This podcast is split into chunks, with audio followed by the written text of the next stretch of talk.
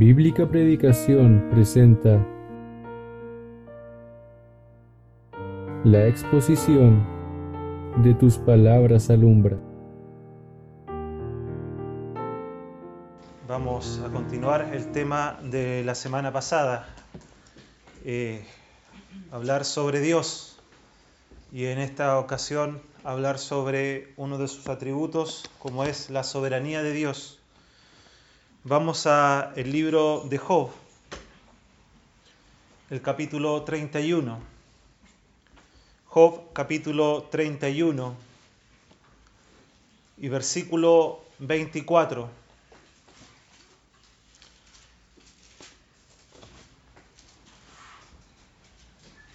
Dice así la palabra de Dios. Si puse en el oro mi esperanza y dije al oro, mi confianza eres tú, si me alegré de que mis riquezas se multiplicasen y de que mi mano hallase mucho, si he mirado el sol cuando resplandecía o la luna cuando iba hermosa y mi corazón se engañó en secreto y mi boca besó mi mano, esto también sería maldad juzgada, porque no habría negado, porque perdón, porque habría negado al Dios soberano. Vamos a leer hasta ahí por el momento. La reunión pasada vimos más versículos. La idea era ver todas las partes donde en nuestra Biblia aparece esta palabra soberano. ¿Ya? La tenemos únicamente así tal cual como se lee soberano en el Antiguo Testamento en el libro de Job, el, libro, el texto que acabamos de leer.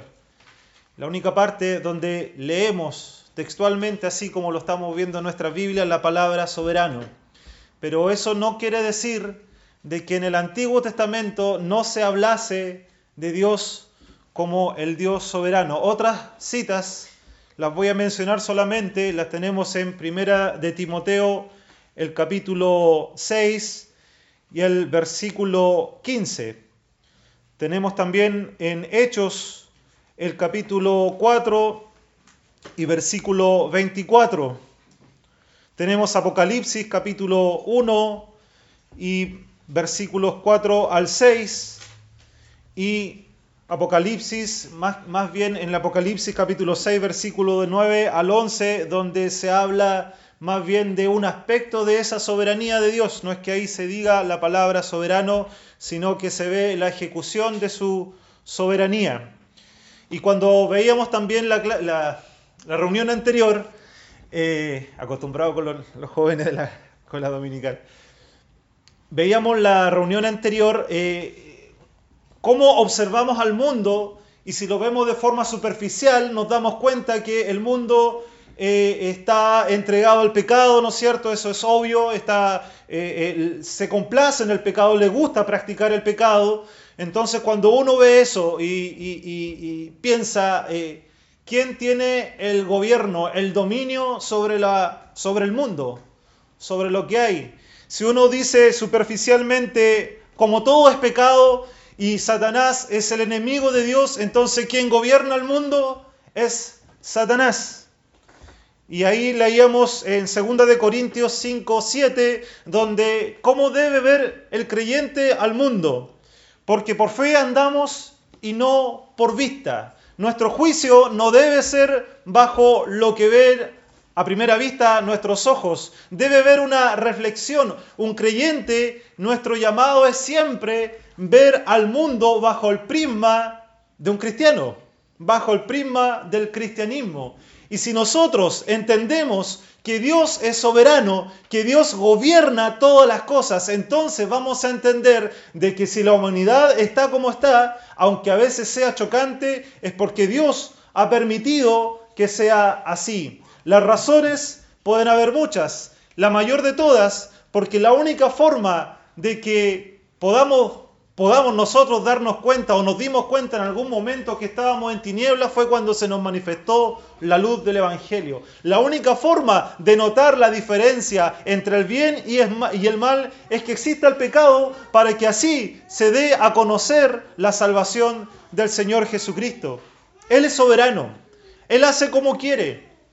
Para Él no hay una subordinación a los deseos humanos. Al contrario, es el hombre al que se le llama a subordinarse a los deseos de Dios. Y por eso está el pecado, porque el hombre no se subordina a eso. El hombre no va tras los principios de Dios.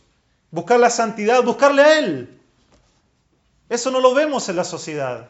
Como decíamos en la reunión anterior, la sociedad ha ido, ido, creciendo en cuanto al rechazo al cristianismo o a lo que ellos llaman la religión hay una, eh, eh, ya una falta de respeto, ya eh, se ha levantado un ateísmo hostil y informado, como les decía anteriormente, ya no es un ateísmo por, porque no creo, porque no quiero creer.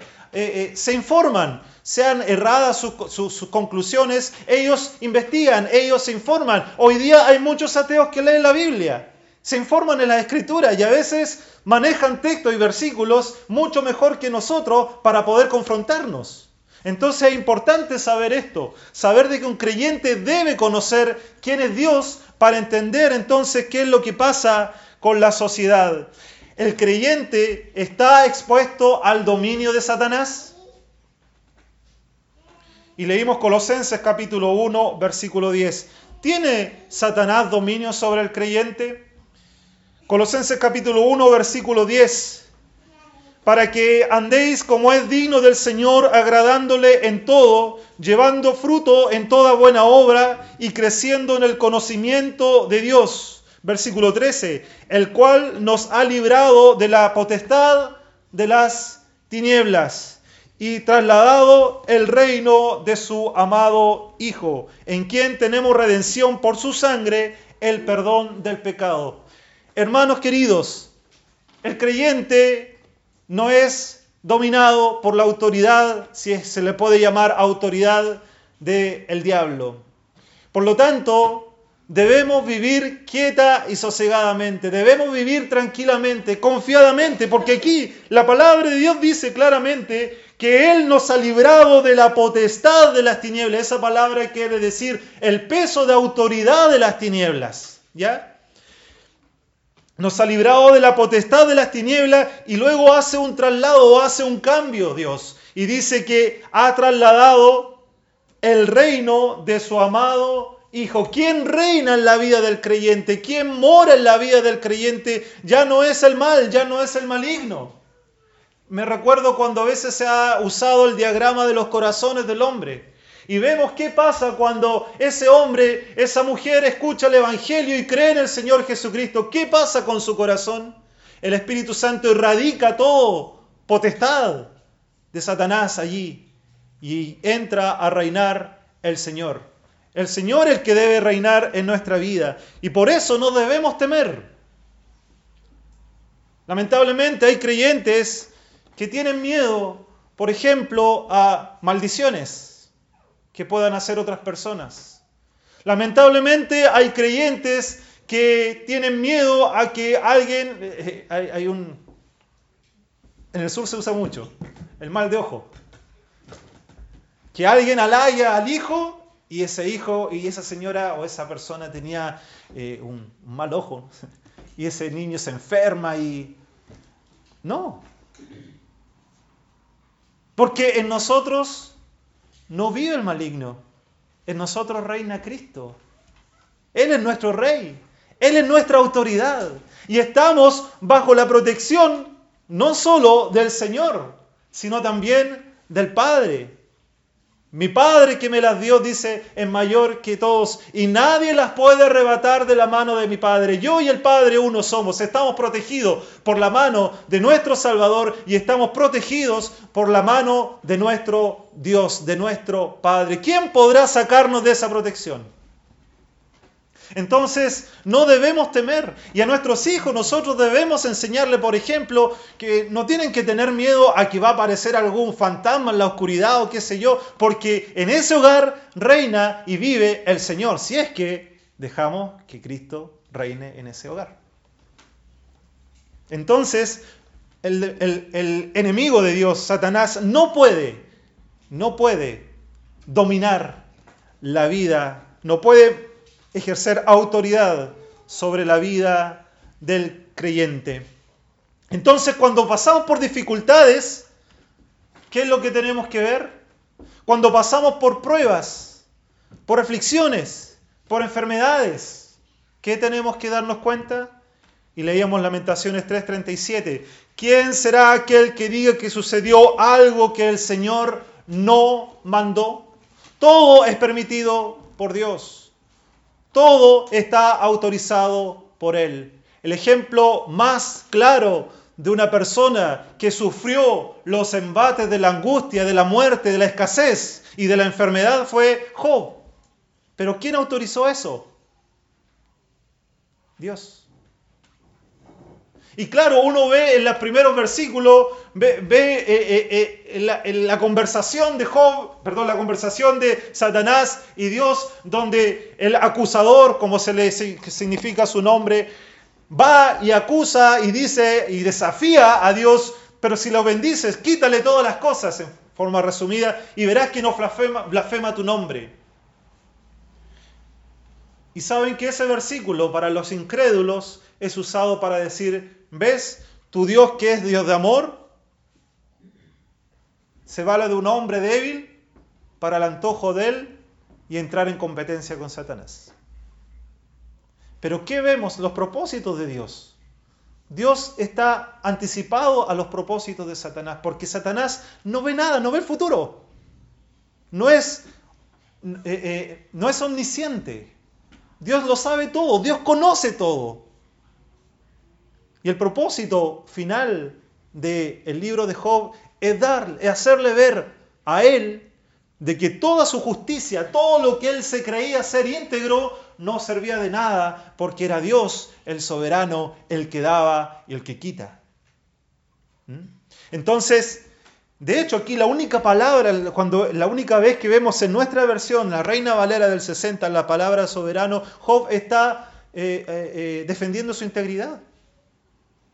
Él está diciendo que es una buena persona, él está diciendo yo nunca me envanecí ni siquiera con las riquezas, nunca me senté esa palabra de mirar al, mirar al sol y besar su mano, quiere decir ese, esa autosatisfacción de que está tranquilo, está bien, lo obtení todo por mis esfuerzos y aquí están los frutos de mi trabajo. No, porque él dice que eso sería eh, negar al soberano y eso es digno de juicio, dice él. Está consciente de la autoridad de Dios. Y es un tremendo ejemplo que aún en el error Job se daba cuenta de que Dios es soberano y que nada es de él. Y no vive angustiado de eso.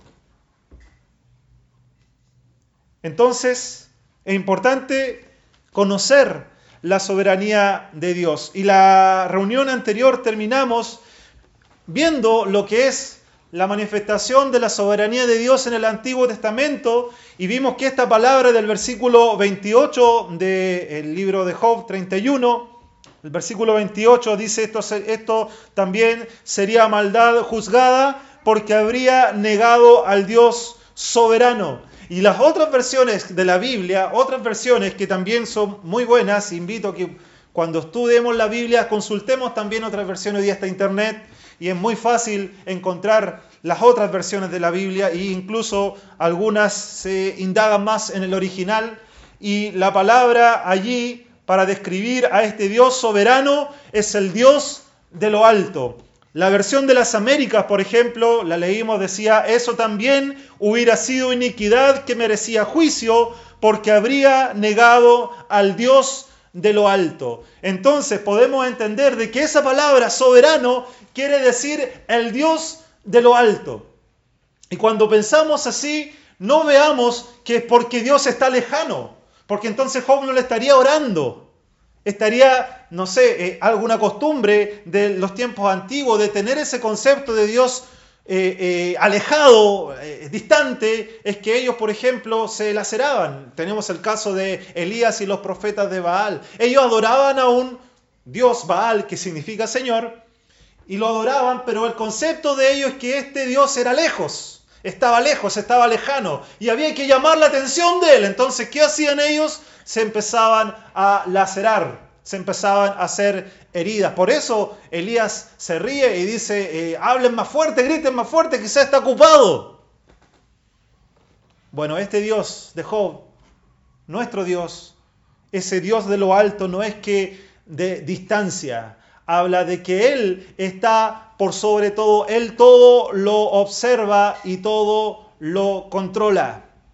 Es un Dios que controla, es un Dios que no se le escapa absolutamente nada. No hay en qué poder impresionarle a Él.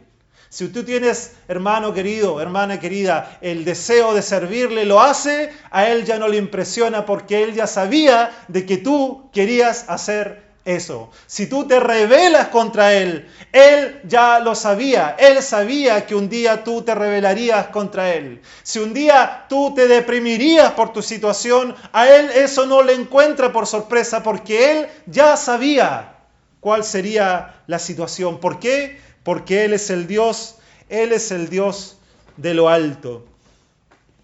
Los antiguos, los judíos antiguos, si bien no usaban la palabra soberano, sí describían el nombre de Dios para hablar sobre su soberanía. Y en Génesis, capítulo 14, versículo 18, Génesis capítulo 14, versículo 18 dice, entonces Melquisedec, rey de Salem y sacerdote del Dios Altísimo, destaque esa palabra, sacerdote del Dios Altísimo, sacó pan y vino y lo bendijo diciendo, bendito sea Abraham del Dios Altísimo, creador de los cielos y de la tierra, y bendito sea el Dios Altísimo que entregó tus enemigos en tu mano y lo dio a Abraham y le dio a Abraham los diezmos de todo. ¿Qué vemos aquí? Que Melquisedec destaca esta autoridad de Dios. Esa palabra en el hebreo es el Elión. ¿Y qué quiere decir eso? El Altísimo, que deriva de la palabra hebrea subir o ascender. ¿Y qué quiere decir esto? De que Dios es exaltado. Él habla con el absoluto derecho de su autoridad. Él controla porque Él tiene la autoridad para controlar. Así el hombre, los hombres hebreos veían a Dios. Él controla todo. Él es, controla todo porque tiene la autoridad para hacerlo. Entonces, hermano, cuando nosotros vemos este primer nombre de Dios, la pregunta que podemos hacer frente a esta descripción de Dios. ¿Estamos conscientes de que Él controla también toda nuestra vida? ¿Estamos conscientes de que Él es la máxima autoridad en nuestra vida y por lo tanto nosotros eso lo debemos destacar en nuestra vida, de que Él es la máxima autoridad? De que Él es el que nos gobierna. Y por lo tanto, si Él es el que nos gobierna y Él tiene el derecho por ser el creador, por ser el dueño de todo, podemos decir delante de su presencia, estamos desnudos. Podremos decir delante de su presencia, si Él es el dueño de todo, si Él es el que controla todo porque tiene esa autoridad, porque ha sido exaltado hasta lo sumo, porque es Dios, ¿Estamos conscientes que cada logro de nuestra vida, hermanos, es porque Él quiere que sea así? Que mi prosperidad académica y económica y social y el reconocimiento de la gente, sin que uno lo busque obviamente, ¿no te lo has ganado? ¿Es Dios el que lo ha otorgado? Y que nuestra actitud debe ser como la que dice el apóstol, siervos inútiles, perdón con lo que dijo el Señor, siervos inútiles somos. Está en nosotros ese espíritu, hermano, de ser y sentirnos delante de la presencia de ese Dios soberano que nosotros hacemos, son, perdón, somos siervos inútiles. Porque sabes lo que significa eso de ser siervos inútiles. Y si quieres agradar a tu Dios, quiere decir que tiene que haber una continua capacitación para poder ser útil. Y la única forma de ser capacitado es estudiando la palabra de Dios y viviendo una vida acorde a ella. ¿Estamos a ese, en esa meta? El único siervo útil, por decirlo así, fue el Señor. Y Pablo destaca que nosotros debemos llegar a la imagen, intentar lograr llegar a la imagen del Señor. ¿Está en nosotros ese anhelo? ¿Está en nosotros claro el concepto de que Él es el que está ejerciendo su autoridad porque Él es el absoluto soberano, el que tiene ese derecho para gobernar? Génesis capítulo 1, versículo 1, versículo conocido. En el principio creó Dios los cielos y la tierra. La palabra allí, Dios, se traduce como Elohim. Y la palabra Elohim no era el nombre, ojo, no es un nombre de Dios es un título. De hecho, en la Biblia muchas veces cuando se hablaba de los jueces, se les decía los Elohim. Cuando se hablaba de un dios pagano, se les decía los Elohim. Porque era la autoridad que el hombre reconocía a esa persona. Moisés fue reconocido una autoridad, fue reconocido un Elohim. Pero lo interesante aquí que el único que tiene esa autoridad sin que nadie se la confiriera es el Señor. Es Dios, perdón. Es Dios. A, a, diferencia de los hombres, a diferencia de la idolatría, el hombre le confiere esa autoridad a esas imágenes. A diferencia de los siervos de Dios, Dios le confiere esa autoridad a esos hombres. Los reyes de la tierra son Elohim, pero son autoridades que Dios puso allí. En cambio, este Elohim, este que estuvo en el principio, nadie le dio esa autoridad, nadie le dio ese título. Lo que se reconoce allí es que el dueño y amo de la creación es Dios. Podríamos leer, en el principio creó el dueño de todos los cielos y la tierra. Y cuando vemos esto, cuando vemos que Él creó todo, pensemos que también nos creó a nosotros. Somos suyos. No somos de tu trabajo, no soy de mi trabajo no soy de mi pasatiempo. En un sentido, eh, eh, eh, los esposos en un sentido figurativo por la iglesia, sí, somos el uno para el otro, pero nuestra dependencia final, nuestra propiedad final es Dios. Él es nuestro dueño. Entonces cuando pensamos de que Él es nuestro dueño, tenemos que aplicarlo a nuestra vida. Nos conducimos como propiedad de Dios. ¿Qué pasa cuando alguien entra en la propiedad privada? Es sancionado, ¿cierto? ¿Cuidamos la propiedad de Dios? ¿O dejamos que vengan ladrones a meterse en nuestras vidas, en esta propiedad? ¿Cuidamos la propiedad de Dios? ¿Cuidamos el ser espiritual que le pertenece a Dios. Pero también algo quizás nosotros obviamos y, olvidamos. Cuidamos la propiedad física de Dios. Mi hermano Pedro, eh, eh, eh, el tío Pedro, habló algo sobre los alimentos el martes pasado y es importante eso. No que estemos restringidos a comer ciertas cosas, y, pero tenemos el cuidado de comprender de que somos templo del Espíritu Santo, todo nuestro ser. que no somos, no somos solamente seres espirituales, que también tenemos carne y que esta carne también debe estar sometida para el servicio de Dios. ¿Cómo yo pretendo servir a Dios y desgastar mi cuerpo? Sería más un estorbo para el servicio. Si, si, si, si, tú, hermano, hermana, quieres servir al Señor, debes cuidarte espiritualmente y físicamente. ¿Por qué? Porque Él es el dueño de todo, de todo. No escapa nada pero también es en el sentido social, Él es el dueño de todo lo que te rodea. Mi trabajo no es mi trabajo, es el trabajo de Dios que me ha prestado. Que me Mis hijos no son míos, Él me los prestó. Mi esposa, todo lo que tengo, Él lo ha prestado para su servicio.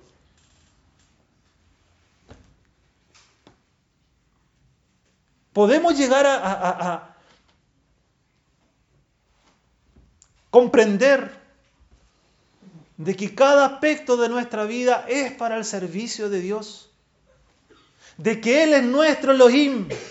Él es nuestra autoridad. Él es nuestro Señor. Jueces capítulo 6, versículo 15. Entonces le respondió este Gedeón, ah, Señor mío, ¿con qué salvaré yo a Israel He aquí que mi familia es pobre en Manasés y yo el menor de la casa de Israel. Gedeón le dice a Adonai, a el Señor. Este nombre es el reemplazo que los hebreos le dieron al nombre Yahvé. Y de aquí sacamos hermosas lecciones. ¿Por qué? Porque para el hebreo, el, judío, perdón, el nombre de Dios, Yahvé, era un nombre muy sagrado, muy puro. Y no se podía pronunciar por labios pecadores. Entonces, en cada, cada vez que usted vea la Biblia y vea la transliteración a nuestro idioma, Jehová, Piense, el hebreo no decía Jehová, decía Adonai, el Señor. Lo que denota aquí es que Él, la palabra Adón significa alguien que controla o aquel que está a cargo. Y la palabra Ay, de Adonai, es un una palabra que enfatiza que alguien tiene, está, eh, realmente tiene el control de todo, o sea, está pendiente, no es un, un controlador negligente. Es alguien que está ahí minuciosamente controlando. El Señor. Y saben, hermanos, lo hermoso de esto,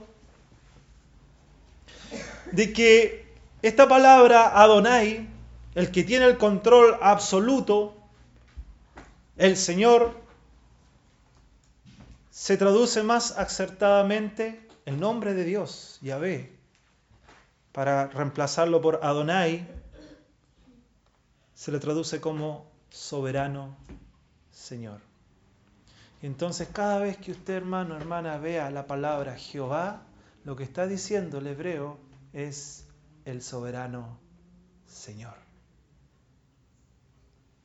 Y lo hermoso de esto es que a quién se le dio ese nombre más tarde, aquel que se le dio esa autoridad, ¿quién fue? El Señor Jesucristo. Por eso es importante cuando se ora que nosotros sepamos, si bien uno a Dios le puede decir Señor, porque es un nombre, es el nombre que se le da en la Biblia, pero nuestra oración debe diferenciarse entre la oración al Padre en el nombre del Señor Jesucristo. Porque a quien se le dio ese Adonai ahora es al Señor Jesucristo. A quien se le dio toda autoridad, ese nombre que es sobre todo otro nombre, dice Pablo, para que en el nombre de Jesús se doble toda rodilla y toda lengua confiese que Jesucristo es el Señor. Nuestra oración debe ser al Padre por medio del Señor, por medio de aquel que tiene autoridad, por medio de aquel a quien se le ha conferido todo poder. Y esto no es un eh, eh, eh, invento o una idea mía, porque nosotros vemos después en el Apocalipsis cómo Él se le reconoce como el Señor, como el que tiene el máximo poder, aquel que lo controla todo, aquel que tiene a cargo todas las cosas, aquel que es el soberano. Termino. Daniel capítulo 4, versículo 35.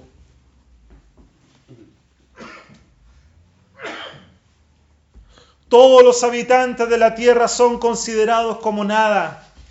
Él hace según su voluntad en el ejército del cielo y en los habitantes de la tierra, y no hay quien detenga su mano y le diga, ¿qué haces?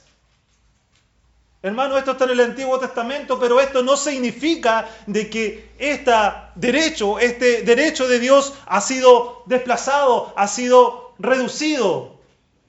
Él es el soberano, ¿por qué? según este texto, porque Él es el más alto. Él está haciendo acuerdo a su propia voluntad en el ejército de los cielos y en los habitantes de la tierra. No podemos cuestionar. A veces nosotros en la aflicción decimos, Señor, ¿hasta cuándo me vas a tener así? No cuestionemos, hermanos. Saben, su soberanía es maravillosa. Me lo conversaba un hermano el, viernes pasado. Porque Él no es un Dios que está ahí como queriendo castigar. Su, su soberanía no es tan solo en la prueba, sino también en la bendición. El efecto de su autoridad es amor. Y Él quiere que sus hijos estén bien. Y la única forma de que el creyente esté bien es siendo sometido a prueba. Para que ese oro saque todas las impurezas y sea oro limpio. Eso quiere Dios de los creyentes. Por lo tanto, si hay aquí alguna persona que cree que siendo salva se acabaron los problemas, está en un tremendo y garrafal error.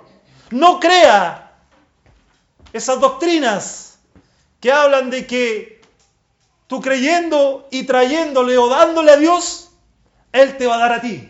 No, Él no hace acuerdos con el hombre. Él no hace ese trueque. Él es la autoridad máxima. Él es el soberano. Él hace como quiere. Es soberano porque Él es el que gobierna las naciones. Salmo 22, 28 porque de Jehová es el reino y él regirá las naciones. Usted fue a votar en las pasadas elecciones, pero Dios controló su voto.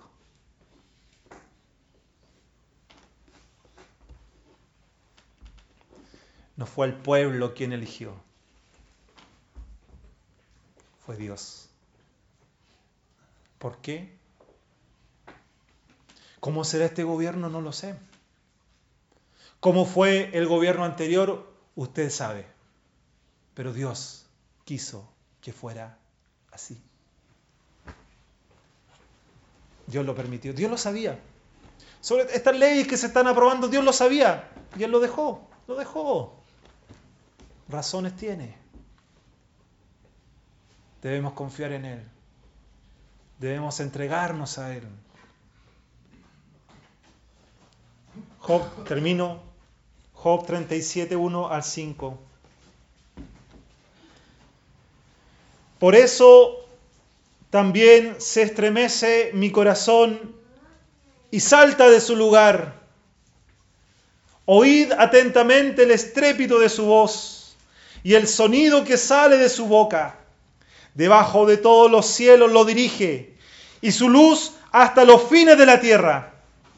Después de ella, brama el sonido, trueno él con voz majestuosa, truena él con voz majestuosa, y aunque sea oída su voz, no los detiene.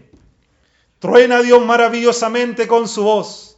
Él hace grandes cosas que nosotros no entendemos. ¿Te das cuenta ese Dios a quien tú llamas Padre?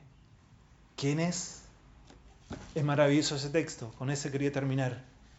Un hombre que al final de toda prueba reconoce la superpoderosa mano de Dios. Truena Dios maravillosamente con su voz. No es, un, no es una voz de terror, no es una voz de miedo, es una voz que a Él le suena maravillosa. Así es el creyente. Para el mundo, para el mundo eso es y será de, de temor y temblor. Dice el Evangelio de Mateo cuando a los reprobados los manda fuera al lloro y crujir de dientes. Pero para el creyente truena Dios maravillosamente. Amas la voz de Dios, amas su palabra.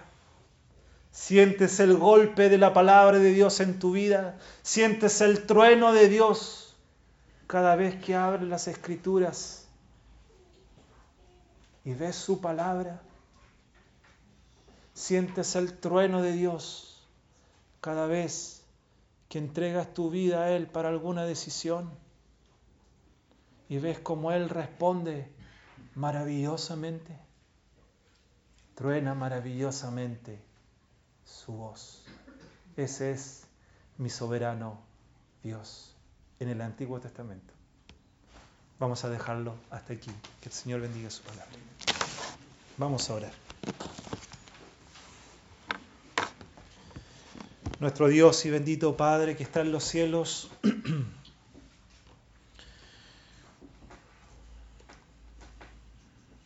venimos Padre amado, reconociendo nuestra pequeñez frente a tu grandeza. No somos merecederos, Padre, de ser hechos hijos tuyos. Por nuestros actos, por nuestra obra. No lo merecemos. Si tuvieras lo que somos sin Cristo en medio, oh qué terrible sería, oh Dios. Y tú sabiendo, Padre, esa incapacidad que tenías, que teníamos, perdón, de poder ser acepto delante de tu presencia, de que esa santidad no puede tolerar mi pecado,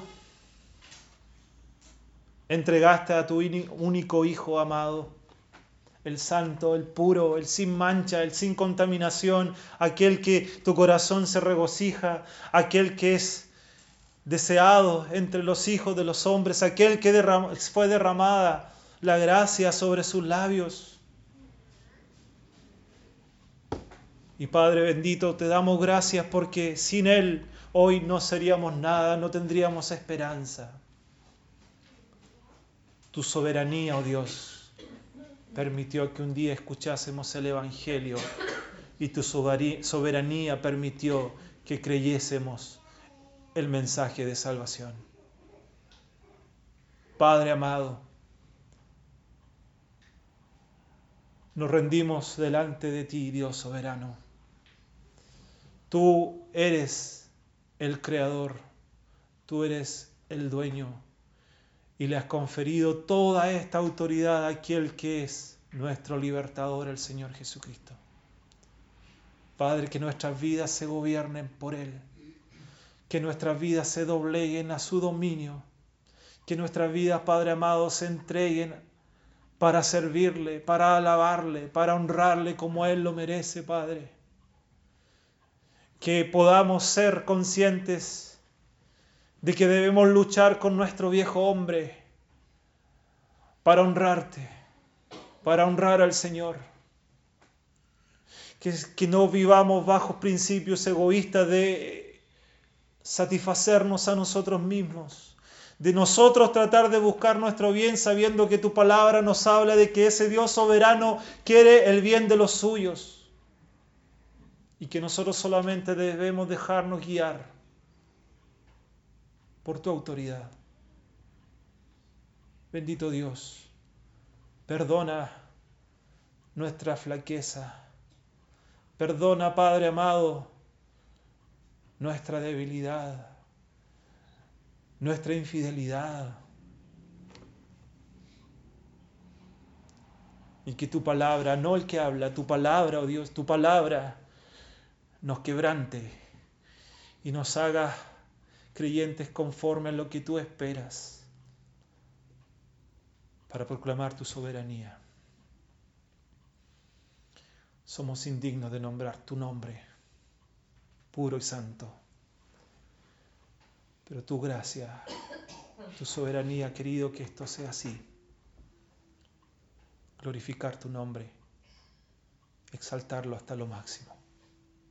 Padre, bendícenos en el regreso a nuestros hogares y que como pueblo tuyo te sirvamos, no solo en cuatro paredes, no perseverar en ti solamente y en el Señor Jesucristo en cuatro paredes, sino en toda nuestra vida. Y que te sirvamos, que comprendamos que este tesoro que tú nos has dado, la salvación, no debe ser escondido egoístamente, sino debe ser compartido para que otros también conozcan de que Jesucristo es el Salvador, es el Señor, Él es el Rey. Padre, gracias te damos y lo hacemos nombre del Señor Jesucristo, nuestro Salvador. Amén. Quien formó las olas al hablar, quien contó la arena en el mar, reyes, pueblos tiemblan a su voz, la creación